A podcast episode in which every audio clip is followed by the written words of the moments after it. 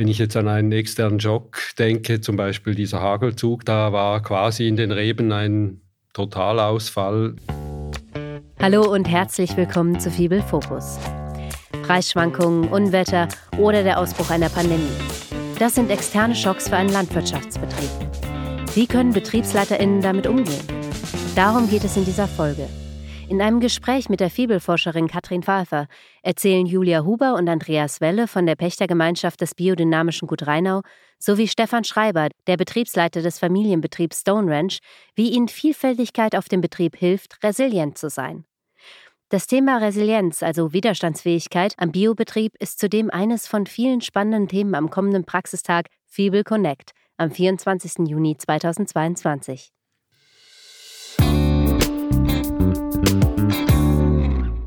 Resilienz ist gar nicht so kompliziert, ist einfach die Fähigkeit, mit externen Schocks umzugehen. Und das kann man eigentlich auf drei verschiedenen Arten. Die erste Art ist, man ist robust. Zum Beispiel, wenn es einen Schock gibt, ein Hagel kommt und alles wird verhagelt, dann ist man robust, wenn man eine Versicherung hat. Die Versicherung zahlt und man kann weiterarbeiten wie bis jetzt. Der zweite Modus oder ist, ist, wenn man anpassungsfähig ist. Und dort kann es zum Beispiel sein, dass ein Schock eine große Trockenheit ist und plötzlich hat man zu wenig Gras für seine Tiere. Dann kann man ja zum Beispiel Futter mal dazu kaufen. Das ist Anpassungsfähigkeit. Und der dritte Modus ist wandelsfähig. Das heißt, dass man wirklich ganz verändert, wie man seinen Betrieb führt. Zum Beispiel, dass man sagt, ha, heute habe ich dann keine Tiere mehr, ich mache nur noch Ackerbau oder hey, ich mache noch einen Tourismus oder ein Event auf meinem Hof und ein anderes Business dazu und das ist dann Wandel. Und alle drei sind resilient auf eine andere Art. Eigentlich der einzige Bauer, der nicht resilient ist, ist der, der schließt. Und ich habe das sehr oft, dass Leute mir sagen, ach, der ist ein Schweinehalter und der hat jetzt die Schweinehaltung aufgegeben, der ist also nicht resilient. Wirklich? Oder war es der, der wirklich resilient war, weil er die Möglichkeit hatte, sich total zu wandeln? Und ich glaube, es ist unglaublich wichtig, dass wir resilient besser verstehen als die Möglichkeit zum Wandel, als nur robust und anpassungsfähig zu sein. Wenn ich jetzt so dich höre, ähm, dann äh, denke ich, dass unser Betrieb eigentlich alle drei Kriterien immer wieder erfüllen kann. Die Resilienz bei uns äh, hängt ganz stark mit der ähm, großen Vielfalt an Produktionsrichtungen, die wir betreiben, zusammen. Also wir haben Rebbau, wir haben äh, Saatgutgetreide, Saatgetreide, äh, Viehhaltung mit einer Alp, äh, Gemüsebau und wir haben rund, rund 30 Mitarbeiter, also alles zusammen, bieten zwölf geschützte Arbeitsplätze zusätzlich und so sind wir eben sehr vielfältig aufgestellt. Und man kann sagen, wir sind eben auch äh, aufgestellt, sehr vielfältig jetzt in der Betriebsleitung, in der Alterszusammensetzung. Also von Mitte 30ern bis zu Mitte 50ern. So. Ich glaube, was, was interessant oder speziell auch ist an diesem Gemeinschaftsbetrieb, oder ist wird der gemeinschaftlich geführt, ist ein Pachtbetrieb, also kein Eigentum, dass wir auch da resilient sind, weil wir uns auch vertreten können, oder? Also es ist möglich, dass man in die Ferien geht. Es ist möglich, dass einem ja, dass, dass man auch Krankheit überdauern kann, ohne dass der Betrieb gleich in eine Krise stürzt. Es ist möglich, Teilzeit zu arbeiten. Ich denke, das, das macht viel aus auf der sozialen Ebene für die Resilienz. Genau. Und, und wir sind aus allen Bereichen sind Leute in der Betriebsleitung. Das heißt, alle Bereiche sind auch gehört. Und im Feingemüse noch ganz speziell, äh, da organisieren wir uns neu als Team. Da haben wir keine einzige Leitungsfigur mehr. Da versuchen wir uns jetzt neu soziokratisch zu organisieren, werden auch begleitet von einer Organisationsberaterin. Das wäre jetzt eine Anpassungsstrategie an, an eine, vielleicht auch an eine neue Zeit, an neue Bedürfnisse von, von Arbeit auf Augenhöhe und auch von, ja, ich denke auch, wir sind alles sehr selbstständige, denkende Menschen und da kommen gute Resultate zusammen, wenn alle auch Gestaltungsspielraum haben. Und wir delegieren eine Person in die Betriebsleitung aus unserem Team. beispielsweise. Und ich denke auch, so, ähm, von den Absatzkanälen her sind wir auch sehr vielseitig aufgestellt. Und das war dann eben bei diesem großen Hagelereignis, wo es uns im Gemüse die Peperoni zerschlagen hat, die sahen aus wie verlöchert oder, oder verschossen und die Salate kaputt waren, konnten wir unser Netzwerk ankurbeln, oder? Wir haben viele Mitgliederläden, Küchen, Bioläden, die uns solidarisch gestimmt sind, ähm, die wir informiert haben über die Situation und die uns die Produkte zum selben Preis abgenommen haben, weil wir haben ja gleich dafür gearbeitet, als hätte es keinen Hagel gegeben. Und ähm, das wäre nicht denkbar, würden wir für einen Großverteiler, für einen Kanal produzieren, wo die, ähm, die Distanz zu den Konsumentinnen so hoch ist oder so weit ist. Und mit dieser Unmittelbarkeit zu, unserem, also zu den Läden, auch zu unserem eigenen Mitgliederladen, den wir aufgebaut haben, ist auch die, die Distanz zu, den, zu der Kundschaft nicht so weit. Und dann ist vermittelbar, was in der Landwirtschaft passiert und das Anbaurisiko kann mitgetragen werden. Das ist ein großes Problem in der Landwirtschaft. Dieses Risiko müssen wir alleine tragen, deshalb müssen wir so resilient sein. Also jetzt wird es wahrscheinlich darum gehen, dass ich auch kurz etwas sage über unseren Betrieb. Wir sind ein Familienbetrieb, ganz in der Nähe von hier, rund 15 Kilometer im Fricktaler Hügelland. Wir sind ebenfalls sehr vielseitig aufgestellt und wir bewirtschaften alles in allem rund 70 Hektar. Unsere Ökofläche ist ungefähr bei 30 Prozent und wir haben eine Mutterkuhhaltung mit Black Angus Zucht dann haben wir eine Pferdepension, wir haben eigene Pferde, wir haben Ackerbau, natürlich viel Futterbau, einen Hofladen und eine Gästebewirtung. Bei uns arbeitet meine Frau, ich bin der Betriebsleiter und unser Junior ist auch Vollzeit angestellt. Dann haben wir vier Ausbildungsplätze auf dem Betrieb und temporäre Aushilfen. Wir haben versucht, unseren Betrieb intern zu vernetzen dass die Betriebszweige einander unterstützen. Einerseits in der Vermarktung und andererseits natürlich in der Ergänzung. Dabei haben wir Wert gelegt, dass wir möglichst unabhängig bleiben können und dass wir immer verschiedene Absatzkanäle bedienen können und möglichst viele Labels auch äh, natürlich genügen. Und äh, ich bin ein leidenschaftlicher Westenreiter. Das ist bei uns so ein bisschen auch das Betriebsfeeling, wenn man bei uns auf den Betrieb kommt. Und wir haben vor zehn Jahren eine Betriebserweiterung gemacht auf dem Flurnamen, also auf dem Feld Steinle. Und wir wollten das im Ranch-Style bauen. Und so ist es eigentlich zu der Stone Ranch gekommen. Das ist jetzt unser Brand und wir haben gesehen, dass der sehr wichtig ist. Wenn man äh, viel mit Vermarktung und Konsumenten zu tun hat, dass man einen Brand hat. Das hat sich bei uns bewährt und ich denke, das wird auch für die Zukunft wichtig sein. Wir haben versucht, in der Familie, auf dem ganzen Betrieb, auch für die Lernenden, eigentlich immer ein Problem als eine Chance zu sehen. Und wir haben festgestellt, dass man sich besser fühlt, wenn kleine Probleme kommen und man die lösen kann, als wenn es immer rund läuft. Rundlaufen heißt auch, es wird ein bisschen langweilig, man wird ein bisschen legerer im Umgang und plötzlich gibt es Probleme. Und wenn man die angehen kann, aktiv, ohne immer zu schauen, wer ist schuld, was macht unser Nachbar oder wie, wie kann ich das verkraften und, und warum ist das passiert? Klar muss man eine Analyse machen, aber dann sofort schauen, wie kann ich ein Problem angehen. Ein Beispiel, Samstagabend, wir mussten Heu holen, Rundballen, und es war ein Gewitter am Himmel und unser Hebefahrzeug hatte einen Plattfuß. Dann hat unser Juniorchef Silvan gesagt, so jetzt Vater, jetzt kannst du mal kommen mit deinen optimistischen Ansichten. Wir haben jetzt Plattfuß Samstagabend und jetzt möchte ich sehen, was machen wir jetzt? Wir haben kein Ersatzrad. Dann habe ich mir überlegt, gut, wir gehen in die Werkstatt. Der Nagel der im Pneu steckte, der war ja schon rausgefallen. Wir haben entdeckt, wo das Loch war.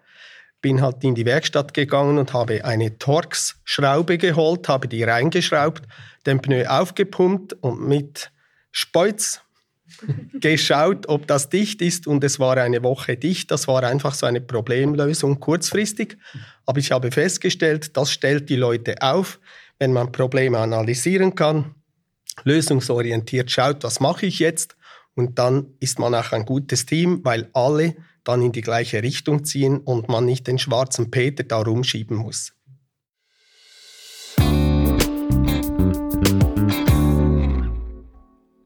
Okay, das ist eine ganz spannende Geschichte. Und zwar von allen, die wir bis jetzt gehört haben. Ich möchte jetzt auch in der Theorie ein bisschen weitergehen, weil ihr passt so gut rein. ähm, wenn man von Resilienz spricht, spricht man auch von Attributen oder Merkmalen, an denen man sehen kann, ob jemand resilient ist oder nicht. Und da gibt es je nach Theorie fünf oder sechs. Und ich würde jetzt mal durch die gehen und einmal zeigen, was ich von euch gehört habe. Dann könnt ihr vielleicht darauf reagieren. Das erste oder vielleicht das erste Zurückkommen bei dir ist dieses Konzept von Offenheit. Offenheit, das kann sein gegenüber sein Nachbar oder ich, ich, mach, ich hole mir noch was von draußen rein. Aber es kann auch mental sein. Was man bei dir so schön hört, ist, du hast eine Offenheit zu dem, was passiert und, und das Lernen. Und das ist einer der Attribute, wo man sehen kann, wie Leute mit Schocks umgehen und die sie resilient macht. Bei allen haben wir das gehört, geht es um diese Modularität. Modularität ist ein Konzept von, man hat ein System, ein großes System, den Betrieb. Und im Betrieb hat es kleine Subsysteme, die miteinander interagieren und somit Synergien entwickeln. Und Modularität ist, was auch wir in der, in, bei uns in der Forschung gesehen haben, ist eigentlich eine der wichtigsten Attributen oder Merkmalen, die wir die wir sehen bei den äh, Betrieben, die sehr wandelfähig sind. Und das haben wir bei euch wirklich sehr schön gehört. Ihr, sind, ihr seid eine große Gruppe mit verschiedenen Leuten, die untereinander interagieren. Und bei dir hast du es auch explizit gesagt, Stefan. Ich habe immer geschaut, dass alle meine Subsysteme miteinander interagieren. Und das ist wirklich, was Resilienz ausmacht. Ein anderes Konzept, das man vielleicht weniger gut kennt, ist das sogenannte Prinzip von der Rückkopplung. Wie schnell geht es, bis ich ein Feedback bekommen oder geben kann? Und das ist gerade bei sehr diversen Betrieben wie ihr seid unglaublich wichtig. Und so unglaublich spannend, wie du das gesagt hast. Oh, wir konnten den Konsumenten anrufen und sagen, hey, wir haben ein Problem und das wurde gelöst. Und ich glaube, gerade diese Rückkopplung, wie kann ich ein Feedback bekommen oder, oder darauf schnell reagieren, ist sehr wichtig in der Resilienz. Mhm. Finde ich einen mega schönen Punkt, auf den ich gerade auch gerne eingehen möchte, weil ich glaube, da, da hat sich eine große Distanz entwickelt zwischen so einer urbanen Gesellschaft und der Landwirtschaft oder den Landwirtschaftsschaffenden. Also für uns ist das immer wieder spürbar, wenn wir ähm, Mitarbeitstage initiieren. Das machen wir regelmäßig, vor allem im Gemüseanbau und im Rebbau ähm, machen natürlich auch sehr viele Führungen, ganz allgemein. Da, ähm, da ist sehr viel Wissensvermittlung, die auf unserem Hof passiert. Aber so im direkten Gespräch mit den mit den Besuchenden oder Mitarbeitenden wird klar, wie wichtig das ist, in diese Auseinandersetzung zu kommen, was eigentlich die Bedingungen der Landwirtschaft sind. Und wir können noch so resilient sein. Die Bedingungen sind sehr hart, oder? Also die gegenwärtigen Preise für die Lebensmittel sind viel zu tief, gerade wenn wir nachhaltig, sozial und ökologisch nachhaltig äh, Landwirtschaft betreiben wollen. Es sind aber auch viele Privilegien, die wir haben. Und wenn wir die nicht sehen, dann ist das natürlich alles auch schwieriger. Wir dürfen in einer intakten Landschaft leben.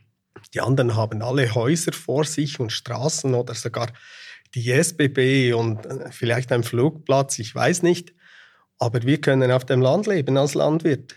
Wir können selber bestimmen, welche Pflanzen wir pflegen, anbauen möchten, welche Tiere wir halten. Wir haben am Abend Sonnenuntergang, der frei im Himmel steht. Wir haben viel Berufsfreude und es ist auch wichtig, dass wir diese Freude weitergeben können sei das an, an Mitarbeitende, an Auszubildende oder natürlich auch an die Konsumenten. Die spüren das und das ist für sie auch wichtig. Und so können wir nicht nur die Landwirtschaft vermitteln, sondern auch das ganze Umfeld, die ganze Natur, unser Dasein. Da bin ich ganz mit dir. Und ich glaube, wir alle lieben das so sehr, dass wir das tun. Und ich glaube, weil wir das so sehr lieben, nehmen wir auch hin, unter welchen Arbeitsbedingungen oder unter welchen gesellschaftlichen Bedingungen wir Landwirtschaft betreiben müssen. Also ich denke, zu diesen Löhnen, es gibt keine andere Branche in der Schweiz, die zu solchen Löhnen arbeitet. Oder? Also ich denke, es ist wichtig, diese Freude zu vermitteln. Es ist wichtig, also ich bin, ich bin ganz bei dir.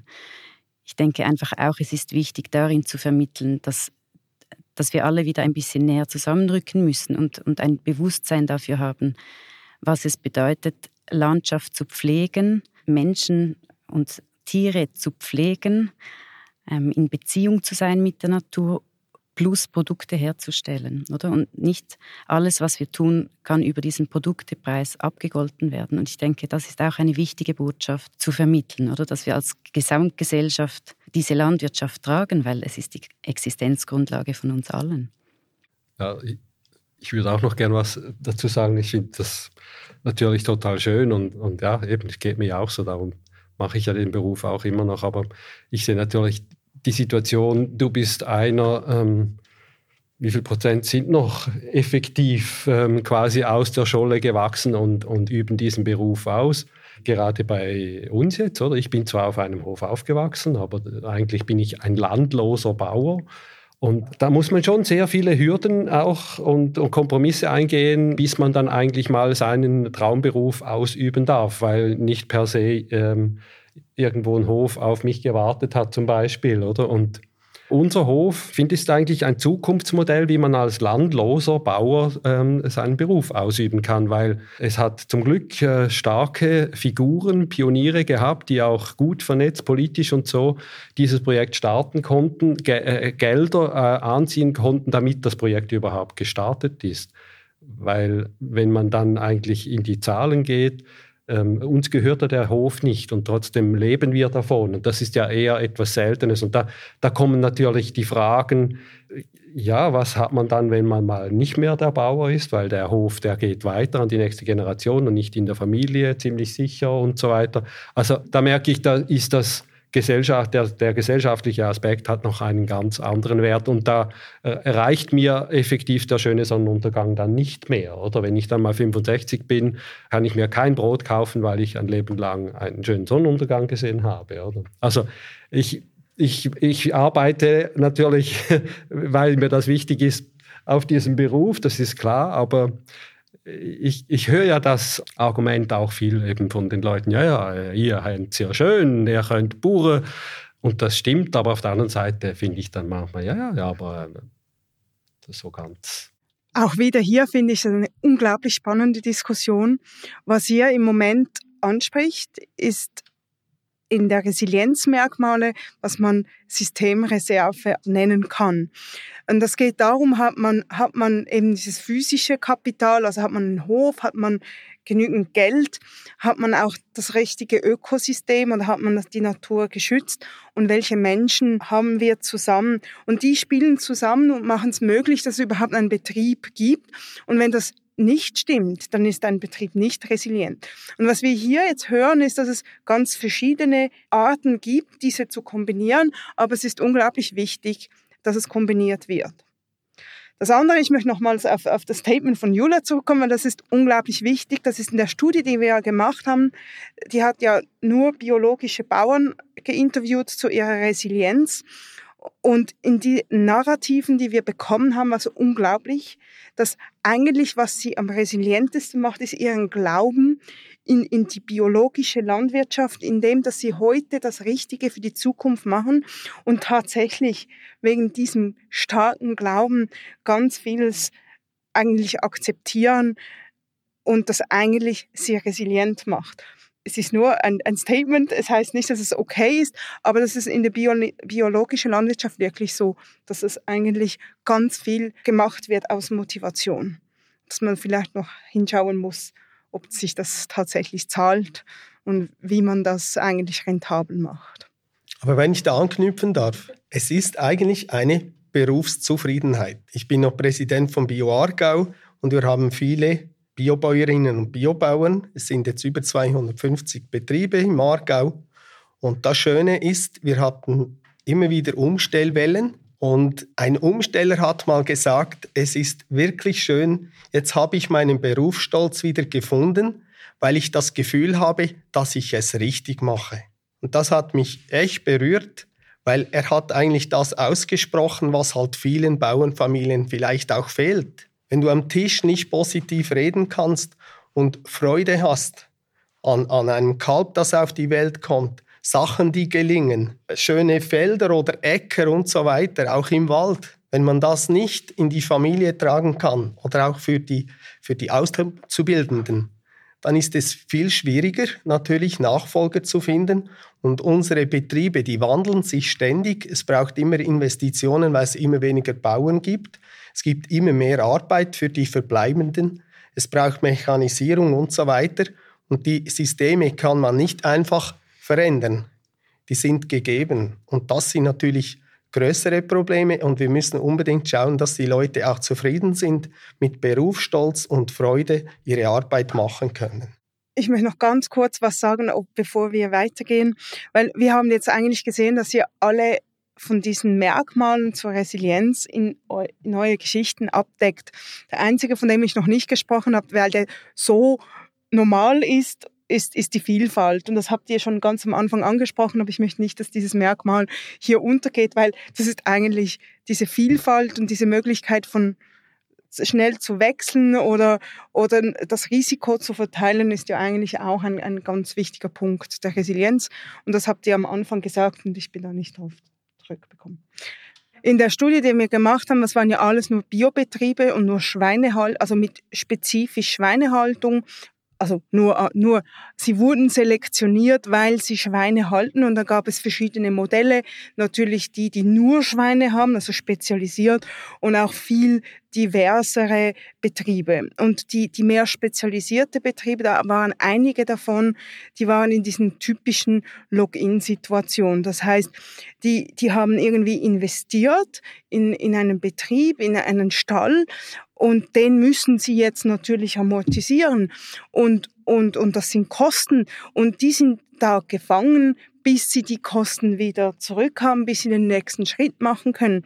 Also wenn wir von, von von nachhaltigen Systemen sprechen und wir dann einfach den Leuten sagen, stoppt mal mit Schweinefleisch essen, was ich so in der Tendenz eventuell sogar noch sagen würde, dann müssen wir uns wie bewusst sein, da gibt es ganz viele Bauern, die sind dann in der Existenz ähm, wirklich das geht bei ihnen an die Existenz. Und wenn wir dann von Wandel sprechen, dann müssen wir auch mal ganz anders über nachdenken, was bieten wir den Leuten, die in so in diesem System gefangen sind von ich muss produzieren, damit ich überhaupt meine Direktzahlungen bekomme, damit ich überhaupt meine Hypothek abbezahlen kann. Und wenn ich jetzt aussteige, dann bekomme ich ja keine Direktzahlungen. Und dann bin ich eigentlich nicht resilient. Und ich glaube, wenn wir jetzt von weniger diversen Betrieben anschauen, müssen wir, muss die Politik wirklich mal noch schauen, was braucht es eigentlich, damit wir für die spezialisierteren Betriebe einen Wandel ermöglichen. Spezialisierung ist ein ganz schwieriges Thema. Zum einen bringt das Chancen natürlich. Man kann sich in einem Spezialgebiet, wo man sich gut fühlt oder wo es gut ist, natürlich verstärken, verbessern, ausbreiten, vergrößern und so weiter. Alle diese Maxime kann man da reinbauen. Und die Vielseitigkeit bietet natürlich die Chance, dass man auch besser mit Dingen umgehen kann. Wenn man sich spezialisiert, ist man da der Profi, aber man ist natürlich dann anfällig, wenn es schwierig wird. Wenn man vielseitig ist, ist man schon so von der Einstellung her, vom Know-how und vom Ganzen eigentlich immer ein bisschen dran, so wie im Zirkus mit diesen chinesischen Tellern mit dem Stäbchen unten, dann sieht man, ah, jetzt muss ich da wieder drehen, dass der Teller nicht runterfällt und jetzt da wieder. Und dann kann man seinen Lieblingsteller immer schauen, dass dem nichts passiert und so, aber alle schauen, dass die Teller nicht runterfallen. Und dann beflügelt das natürlich auch.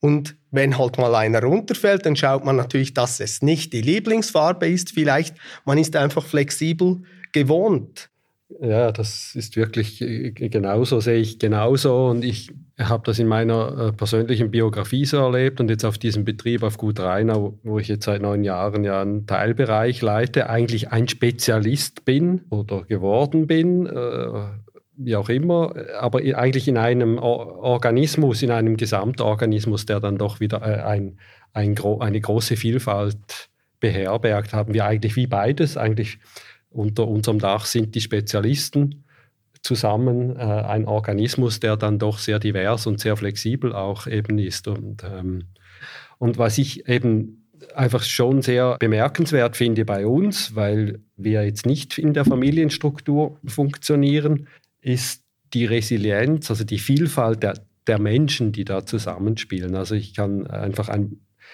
äh, von mir persönlich ist das schon, ähm, also meine Frau wurde schwer krank, als wir ja, ein Jahr, zwei, nachdem wir den Umzug gemacht haben. Und sie wurde dann so schwer krank, dass es eigentlich ja, so unheilbar krank.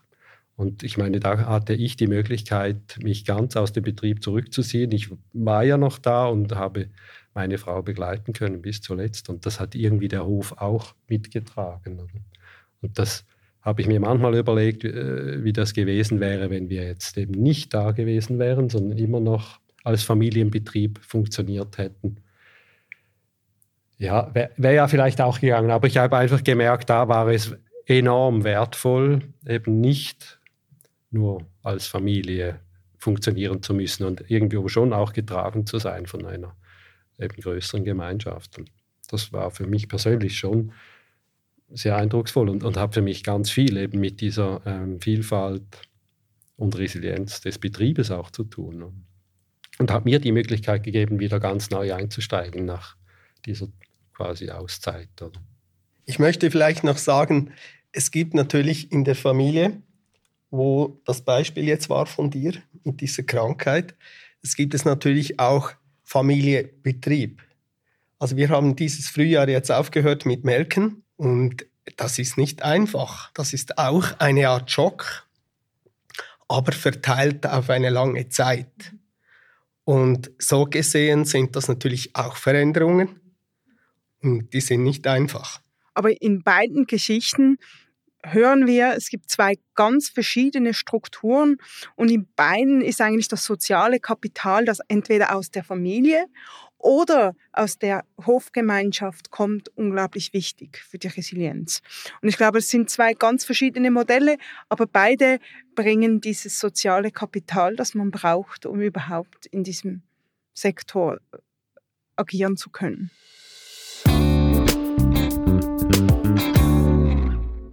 Ja, einer dieser Schock, der sehr unerwartet kam, letztlich war der Krieg in der Ukraine. Aus der Wissenschaft erwarten wir ja höhere Preise, besonders bei ähm, Energie, aber auch irgendwie weniger Weizen auf dem Weltmarkt. Uns würde es interessieren, wie hat diesen Krieg eure Produktion und euer, ja, euer Betrieb schon beeinflusst, beeinträchtigt? Sie sind also, alle robust. Ja, also man, man, kann sagen, es hat ja einen Einfluss, ist ja klar, wir sind ja auch ein Teil von dieser Welt, also gerade beim halt, Treibstoff für unsere ähm, Traktoren. Und da wir ja das Glück haben, eine große äh, eigene Tankstelle zu haben, ähm, hat es uns nicht gerade unmittelbar getroffen, aber dann halt doch die Frage, also man, man probiert ja dann irgendwie das abzuschätzen, ist das jetzt ein Konflikt, der bald wieder fertig ist, beruhigt sich das wieder? Oder muss man gerade jetzt dann die, die Vorräte auffüllen und so. Also irgendwie da, da, da hat es uns schon auch beschäftigt. Und klar, eben wir mussten dann Treibstoff halt kaufen und der ist viel teurer und das hat einen Einfluss. Ist aber, wenn man es dann auf die gesamte, auf den Gesamtumsatz von unserem Betrieb äh, umschlägt, ist, fällt das noch nicht ins Gewicht. Und weil wir ja auch kein Getreide an so unsere Tiere verfüttern, also nicht, wirklich weder die Hühner noch die Schweine noch die Kühe bekommen Futtergetreide und wenn dann nur von unserem eigenen. Also da sind wir nicht betroffen. Einfach halt vom menschlichen Elend sind auch wir betroffen. Da. Natürlich. Aber schön zu sehen eben, dass wieder so ein vielfältiger Betrieb eher robust ist, wenn einen unerwarteten Schock kommt und eher die spezialisierten, eben Schweinehaltung und die Hühnerhaltung, die wirklich abhängig ist, also die müssen sich jetzt anpassen. Das ist ein sehr schönes Beispiel, wie diese Vielfältigkeit Resilienz ermöglicht. Und bei dir, Stefan, wie ist das? Wir füttern schon seit Jahren kein Getreide und natürlich auch keine Eiweißträger an, ans Rindvieh.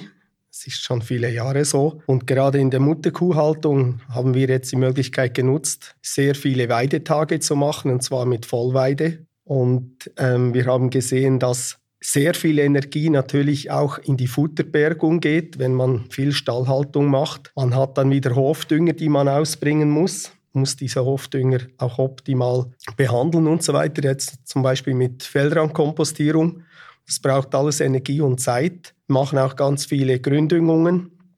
Die werden dann auch beweidet, so dass etwa 80 Prozent vom gefressenen Futter via Hofdünger wieder auf diese ähm, Ackerflächen kommen.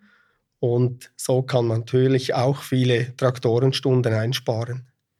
Schon spannend, oder? Also wenn ich jetzt euch beiden zuhöre, habe ich das Gefühl, ein wichtiger Aspekt davon ist auch so, äh, sind die, die möglichst geschlossenen Kreisläufe oder auch die, die Regionalität, in denen diese ja, in der dieser Kreislauf sich abspielt, oder?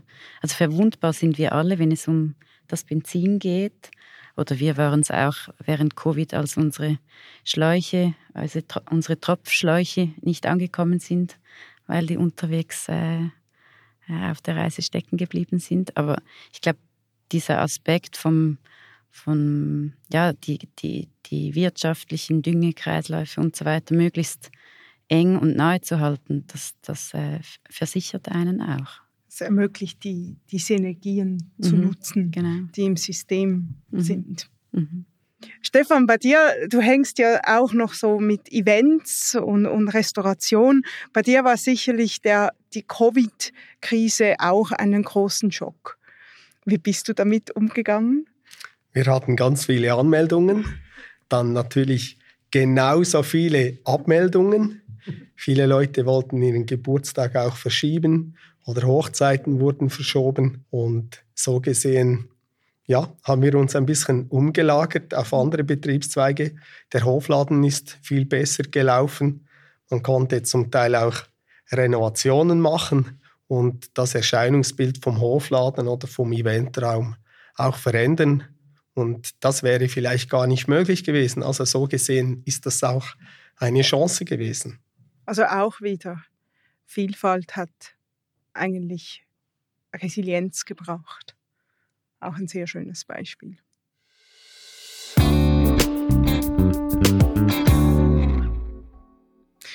Ja, eigentlich ist Resilienz ja diese Fähigkeit, im richtigen Moment robust zu sein, sich im richtigen Moment anpassen zu können und, wenn es dann nötig ist, sich zu wandeln. Jetzt ist meine Frage an euch, ja, wo sind heute die Steine im Weg für euch, wenn es um Wandel geht? Wenn ihr einen Wandel vorhabt, wo drückt es am Schuh? Also mache ich noch ein Beispiel. Ich war letzte Woche, also vor zwei Wochen in Dänemark und habe einen, einen Betrieb besucht, der sich mit Agroforst auseinandersetzt, aber also Riesenbetrieb. Und der wollte dann in seine Wiese Bäume anpflanzen damit seine Kühe dann wieder Schatten bekommen, in Zukunft auch irgendwie mehr CO2 im Boden und alles Mögliche. Nur konnte er diese Bäume wirklich nicht anpflanzen, weil weil dann wird ja sein Feld ist keine Wiese mehr, aber auch noch keinen Wald. Und dann hat er also auch keine, keine Unterstützung mehr bekommen und konnte das gar nicht machen, weil er wurde da blockiert. Und da musste man ganz lange und viele Lösungen finden, wie er dann das eingeben konnte in Dänemark, damit er trotzdem noch ein bisschen Geld bekommt. Und, und da sieht man einfach immer wieder, es gibt Leute, die haben unglaublich innovative Ideen, sie, sie, sie wären eigentlich unglaublich resilient, aber trotzdem ist immer wieder was im Weg, das sie rausschaffen müssen. Was ist das? Also wie können, wie kann die Politik und die Wissenschaft euch unterstützen, dass ihr noch mehr wandelfähig seid? Ja, es, also dein Beispiel zeigt es eigentlich schon. Es ist am Schluss oft oder meistens eine Frage der Zeit oder eben des Geldes. Oder unser Alltag besteht ähm, aus ständigen Entscheidungen.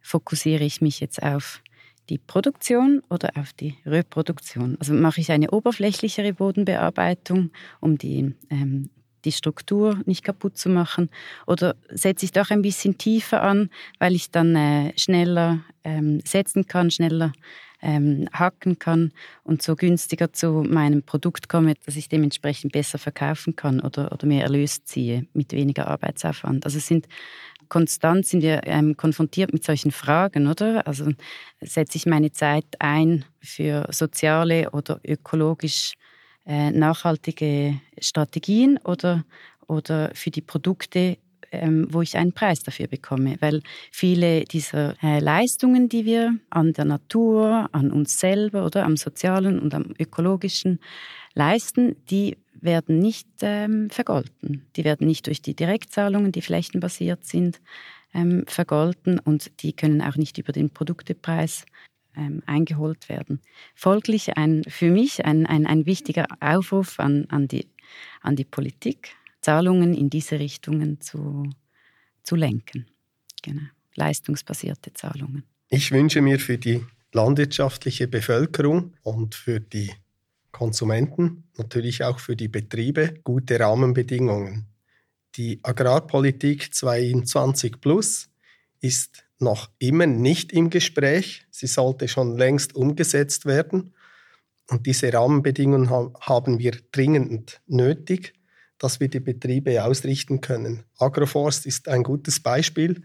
Niemand weiß, wie das kommen soll, wie man das machen muss. Wenn jetzt ein Betrieb investiert in Bäume pflanzen, dann sind es vielleicht die falschen Bäume mit dem falschen Abstand am falschen Ort und so weiter. Und meistens kommt die Politik immer hinten nach, wenn eigentlich schon viel läuft und dann läuft halt schon einiges nicht so, bis sie die Rahmenbedingungen dann halt einsetzen. Und ich möchte, dass jetzt da mal etwas vorwärts geht, weil es wäre für uns alle wichtig. Also ich denke, eine eine Unterstützung, eine gesellschaftliche Unterstützung, damit wir noch resilienter sein können, ist eine Anteilnahme oder ist wieder mehr Anteilnahme an, an, der, an der bäuerlichen Produktion oder an, an diesem Anbaurisiko, das wir tragen und an den Leistungen, die wir für unsere, unser aller Existenzgrundlagen schaffen. Und vielleicht auch mit diesen Modellen, wo der Konsument seinen Anteil im Januar schon bezahlt und dann das bekommt, was die Natur tatsächlich gibt und man nicht mehr per Kilo abrechnet. Genau, und das, das ist auch ein, ein, ein Versuch, den wir gestartet haben mit dem POT, einem Projekt, das wir gerade vor Covid ähm, ins Leben gebracht haben, das auch ziemlich gelitten hat unter, unter den Maßnahmen, also unter der Pandemie. Das ist ein, ein Mitgliederladen, der eben ein Anteil des Mitgliederbeitrags geht direkt in die Landwirtschaft, ist also ein, ein Anteil an das Anbaurisiko in dem Sinne. Die Mitglieder haben 24 Stunden Zugang zu frischen Lebensmitteln aus unserem Betrieb, aber auch aus Partnerinnenbetrieben. Alles, was liegen bleibt, wird direkt verkocht in der eigenen Küche vor Ort, ist also auch ein Treffpunkt, auch wieder ein soziales Moment. Und wichtig dabei ist natürlich, dass diese Gemeinschaft auch sehr nahe an der Realität vom Hof ist, also dass wir da in, in Beziehung treten können mit Konsumierenden und dieses Verhältnis vielleicht auch nochmals verschieben können, weil wir uns gegenseitig besser kennenlernen. Äh, wenn wir die Problematiken sehen, die Kobi zum Beispiel mitgebracht hat, ist eigentlich was die Offenheit oder eben die, das Offensein selber persönlich für die Situation und eigentlich wie eben das Akzeptieren des Ist-Zustandes ermöglicht eigentlich erst das Reagieren auf das Leben, was das Leben eben schlussendlich von einem will oder wie man es auch formulieren möchte. Und ja, das braucht es. Man muss irgendwie einen Schritt zurücktreten. Was sind denn meine, ich sage jetzt mal, eher äh, persönlichen äh, Vorlieben und, und was ist wie der, der größere Wert im Leben und, und darauf eigentlich bauen.